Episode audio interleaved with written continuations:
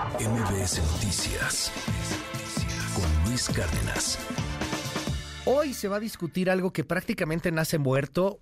No, no, no, no se me enoje, no se me enoje, perdón, es que es la neta, pero a lo mejor sí, no sé.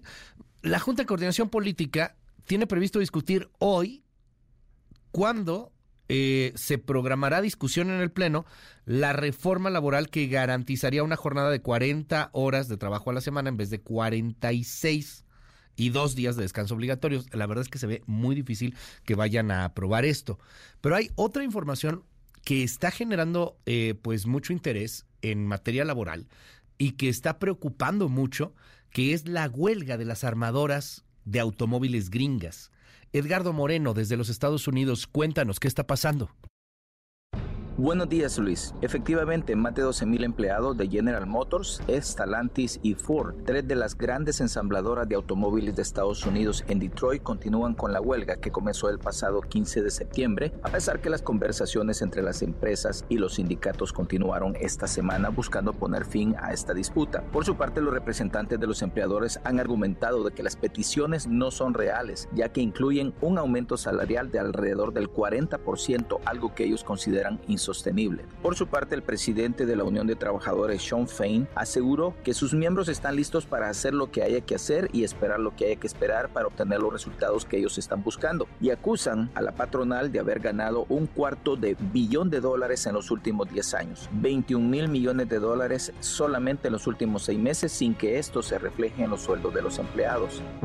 Adicionalmente, el sindicato está buscando que se reduzca la semana laboral de 40 a 32 horas, el restablecimiento de las pensiones con beneficios adicionales y una mayor seguridad laboral a medida que los fabricantes de automóviles están transitando hacia los vehículos eléctricos. Por su parte, el presidente de Estados Unidos, Joe Biden, ha manifestado su apoyo a los trabajadores y ha delegado a algunos de sus funcionarios a participar en las conversaciones para poner fin a esta huelga que se produce en momentos en que la aprobación de los sindicatos está en su punto más alto. Solo en Estados Unidos el impacto económico de la huelga está calculado en alrededor de 500 millones de dólares diarios, pero se sabe que el impacto trasciende fronteras, especialmente en México y Australia, donde están los más importantes proveedores de partes. Termino comentando que esta huelga puede escalar a unos niveles jamás vistos, ya que el sindicato solo ha paralizado a menos del 10% de sus miembros, lo que vislumbra una batalla de poder muy fuerte, especialmente en Estados Unidos, cuando comienza a calentar la campaña presidencial para el próximo año. Hasta aquí mi reporte. 7 con 28 minutos. Hoy, como todos los martes, está aquí con nosotros Jorge Andrés Castañeda. ¿Cómo estás, Jorge? Qué gusto verte. Buenos días, Luis. Un saludo a ti y a todo el auditorio. Muy bien, gracias. ¿Y tú? Pues preocupado o, o, no debería estar tan preocupado. ¿Qué onda con esta huelga? Pues mira, es de estas cosas que en México nos gusta mirarnos el ombligo y no nos damos cuenta de uh -huh. lo que pasa en el mundo y pensamos que no nos afecta. Esta huelga eh, tiene implicaciones que ahorita las platicamos que podrían llegar a ser muy profundas para México. Más allá de las notas que han salido de que peligran eh, 10 mil empleos, me parece que era una nota que trae Forbes el día de ayer, uno de cada 10 empleos, perdón, que, uh -huh. que dice la Canacintra en la frontera, que sí es por uno de los sectores industriales más dinámicos de México, es el de autopartes, uh -huh. ¿no? que surten en gran medida plantas en Estados Unidos, entre otras la de las tres grandes armadoras General Motors, Ford y ahora se llama Stellantis, pero uh -huh. que es Chrysler, Jeep y okay. un montón de otras marcas. Este es una empresa americana francesa, uh -huh. pero que digamos tiene la marca histórica Chrysler, ¿no? O sea, pero es considerada dentro de los, las tres grandes de Detroit. Ok. Pero más interesante que, que, que, que, la parte de las autoparteras, que es preocupante, pero uh -huh. digo, deberían de sobrevivir, dependiendo sí, claro. de cuánto dure la huelga, es lo que está atrás de esta huelga, ¿no? Uh -huh. Y las peticiones de la, de la UAW, que es el sindicato eh, de Estados Unidos de, las, de los trabajadores okay. del sector automotriz, que es uno de los sindicatos más grandes uh -huh. y más fuertes de Estados Unidos, con muchísimos vínculos al Partido Demócrata, okay. no de ahora, de, de siempre. De siempre, siempre han uh -huh. estado muy cercanos. Y había una nota que me pareció particularmente interesante en el New York Times de, eh, el día de ayer, uh -huh. que hablaba como en el fondo la huelga se trata de los vehículos eléctricos y de lo que va a pasar y de Tesla. A ver, aguántame. Eso está bien interesante, como que los vehículos eléctricos. A ver, porque todas estas son. Ahorita, no hacen eléctricos, ¿o sí? No, no, no. Ahorita son solo tres plantas Ajá. y es les, que empezó el viernes, así como avisándoles de, estamos listos para irnos a huelga. Es una planta en Ohio, una en Detroit y la otra en Missouri. Una de cada una de las tres marcas, porque el sindicato representa a los trabajadores de las tres. Y es una advertencia. Y están pidiendo cosas, un 40% de aumento de los salarios. Es un mundo. Pero hasta el 27, ¿no? O sea, tampoco para mañana. no, Dicen no, que hasta el tampoco para 27. mañana, pero 40%. Pero sí es un friego de lana. es muchísima lana. Eh, históricamente nunca se había pe- pedido un porcentaje de aumento de esta magnitud. Es que así como negocias, ¿no? Así, O sea, no, yo pues, quiero 40% No, de entrada, pues ¿cuál va a ser No, tu contrapropuesta? y ya No, dijeron- te voy a dar 5, ¿no? Pues las armadoras ya ofrecieron 20 y los mandaron a la fregada. Y es un friego, 20, 20. es un mundo. O sea, cañón. A ver, pero dices, de ver. fondo está el asunto de los autos eléctricos, porque van a desplazar a estos trabajadores o qué? y del nearshoring. A ver. ¿no? A ver. Hace algún tiempo un querido amigo del sector automotriz, no de estas tres empresas, me decía, mira, si yo quiero pasar las plantas que tenemos de coches de combustión interna a coches eléctricos, digo, exagerando, me decía, me sirve las paredes y el techo. No manches. Hay que volver a hacer todo y los coches eléctricos eh, tienen muchas menos piezas para empezar. O sea, no tienen mofles, no tienen cat- convertidores catalíticos, no tienen sistema de inyección, etcétera, ¿no? Que son algunos de los componentes que requieren mayor mano de obra. Ok. Si se hace la transición que están planeando las empresas, eh, pues van a haber muchos menos empleos en cada planta. Las plantas, o sea, se necesitan diferentes tipos de trabajadores y muchos menos empleos. Ok. Al mismo tiempo, eh, esto juega con lo que hemos platicado tú y yo, que en, en el nearshoring y todo lo que queramos decir, la competencia de México no es Malasia, no es este Brasil, es el sur de Estados Unidos. Y muchas de las nuevas plantas y las inversiones que se han anunciado, tanto como parte del IRA del gobierno gringo, como todo lo que están haciendo, estas y otras empresas automotrices, son inversiones que se han ido al sur de Estados Unidos, donde el- la UAW no tiene el poder que tiene históricamente en los estados como Ohio, Michigan, Ok. etcétera. En el sur las reglas laborales son diferentes y eh, son mucho menos poderosos los sindicatos. Luego, Tesla se ha resistido a que se sindicalicen sus trabajadores. Entonces, Tesla hoy es más rentable, crece Sí, más. claro. Y están aterradas las tres históricas, que hoy están ganando mucha lana, hay que decirlo. Y por eso los trabajadores están pidiendo tanta lana, ¿no? Sí, claro.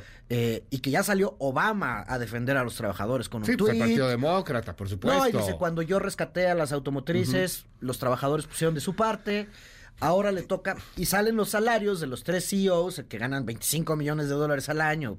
Ese- eso, eso me acaba de describir aquí una persona en el 5571-131337 y dicen, oye, pues es que están pidiendo 40% de aumento porque los CEO es lo que se han subido en los últimos cuatro años. Sí, no. Y los, y los Y que- trabajadores piden pues, algo similar. No, y con la inflación de los últimos años, el salario real de los trabajadores, de hecho, ha caído. Ok. ¿No?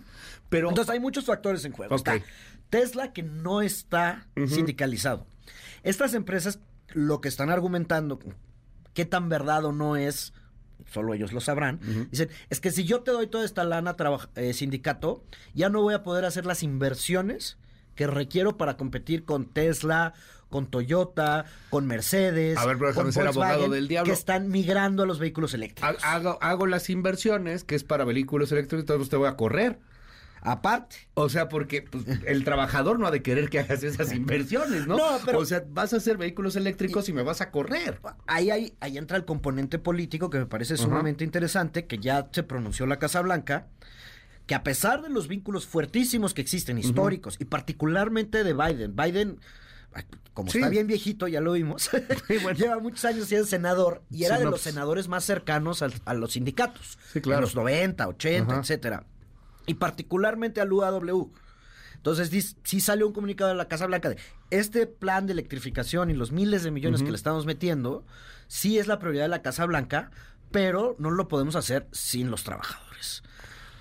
Y los trabajadores se pueden volver a utilizar, o sea, hay que, re- o sea, Ah, no, es que a ver, es que es un asunto bien capacitados, interesante, ¿eh? ¿no? No son obreros. este, Ajá, sí, sí, estamos hablando de, de gente capacitada, pero no es lo mismo que estés capacitado para el, el auto tradicional, Que para digamos, hacer baterías. que el auto eléctrico. O sea, eso es una carrera totalmente diferente. Y si tú ves los, eh, cómo se descompone el precio de un automóvil, Ajá.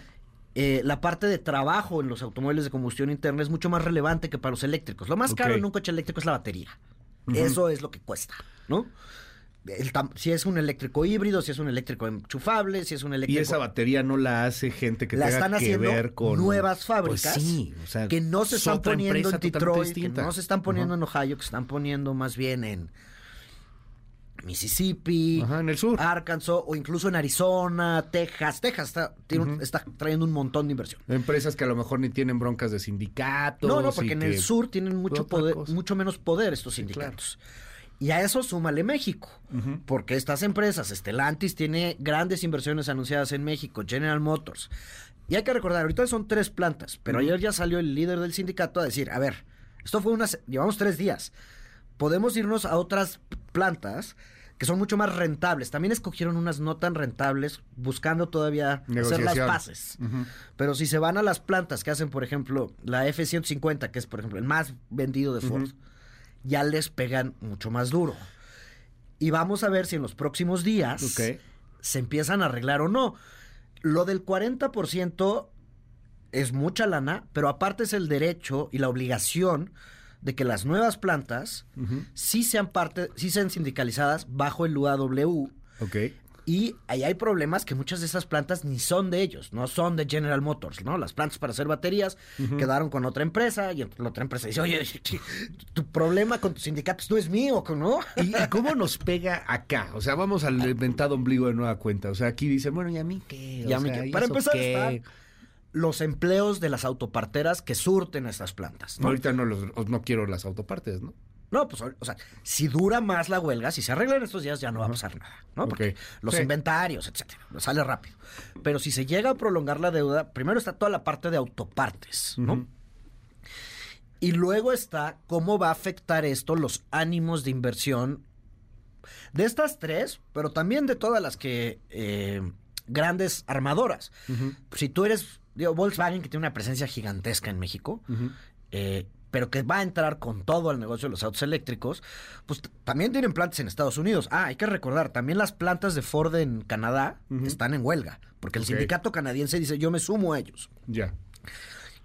Este componente, pero para empresas americanas, si la van a dudar dos veces antes de venirse a México y hacer enfurecer más a los sindicatos. O al revés, nos puede ayudar. Al decir, mira las broncas que tienen de sindicatos allá, ¿no? Aquí también están sindicalizados y son muy fuertes los sindicatos del sector automotriz. Este, son diferentes secciones de la CTM, pero digamos, Claro. no están pidiendo 40% de aumento y Sí, cerrándote no. las fábricas. Ahora, lo que esto sí creo que pone la atención en un tema que a mí me preocupó hace varios años, no te voy a mentir. Si tú ves el- los empleos en el sector automotriz, en las armadoras, a pesar de que somos- nos hemos vuelto una potencia, son relativamente, entre comillas, pocos empleos, ¿no? Si- los datos que yo recuerdo son de hace un- un- algunos años, pero eran un millón total de empleos y en las armadoras, Sí. es decir, Ford, no el proveedor de Ford, Sí. eran alrededor de 80 mil, ¿no? Ok. 80, 100 mil. Y 900 mil son autoparteras, que son la empresa que hace los frenos, la empresa que hace el volante. Y Muchas es- de ellas en México. en México, eso es en México. Ajá. Tenemos que tener una política que ayude a todas estas autoparteras, que unas son nacionales, otras son extranjeras, otras han sido ya compradas por fondos, para que estos empleos que tenemos, que son de los, entre comillas, mejores empleos, son bien pagados, formales, con seguro social, etcétera, relativamente bien pagados para México, no para Sí, claro. Detroit. Eh, no se vaya a ser un sector que se vea totalmente rebasado y se vuelva obsoleto rapidísimo porque no contamos con una política industrial de transformación para que los, em- los que hoy hacen convertidores catalíticos, por decir algo, en el Bajío, puedan migrar a hacer baterías. O sea, este problema que estamos claro. viendo que tienen los gringos Nos va a tocar. Nos, viene. Y viene fuerte. Y allá por menos deciden. Sí, Aquí claro. de repente le avisan a un señor, oye, ya no necesitamos convertidores Y te catalíticos. friegas. Y adiós y a la calle. Oye, a ver, para cerrar. eh, ahorita los gringos están también en elecciones.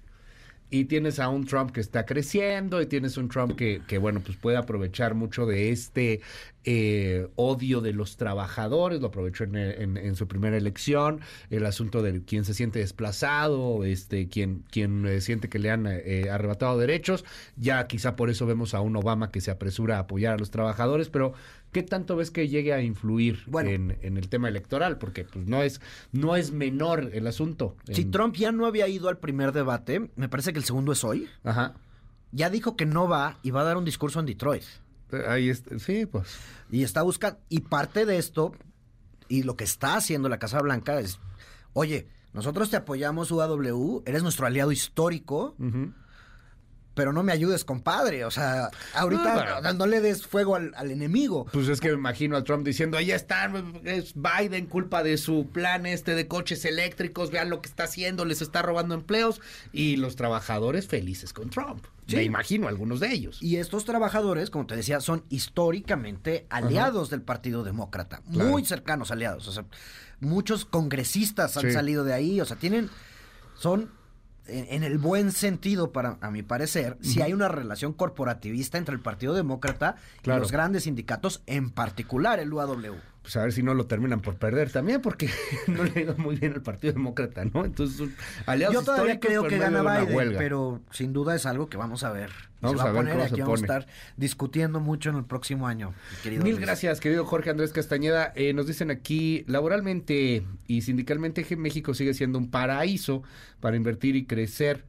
Ese incremento del 40% lo que quieren los gringos es inaudito por eh, ser el comparativo de ganancias de las armadoras, nos dicen aquí en el WhatsApp. Tema delicado, eso de la huelga automotriz, uno de los problemas que traerá consigo es la ola de tecnología y de la inteligencia artificial y está relacionado con las personas que no tendrían la capacidad de reinventarse y adaptarse a esta nueva industria. Eh, te Ahí- escuchamos en Tijuana. Ahí creo que eh, venía pensando en eso camino para acá.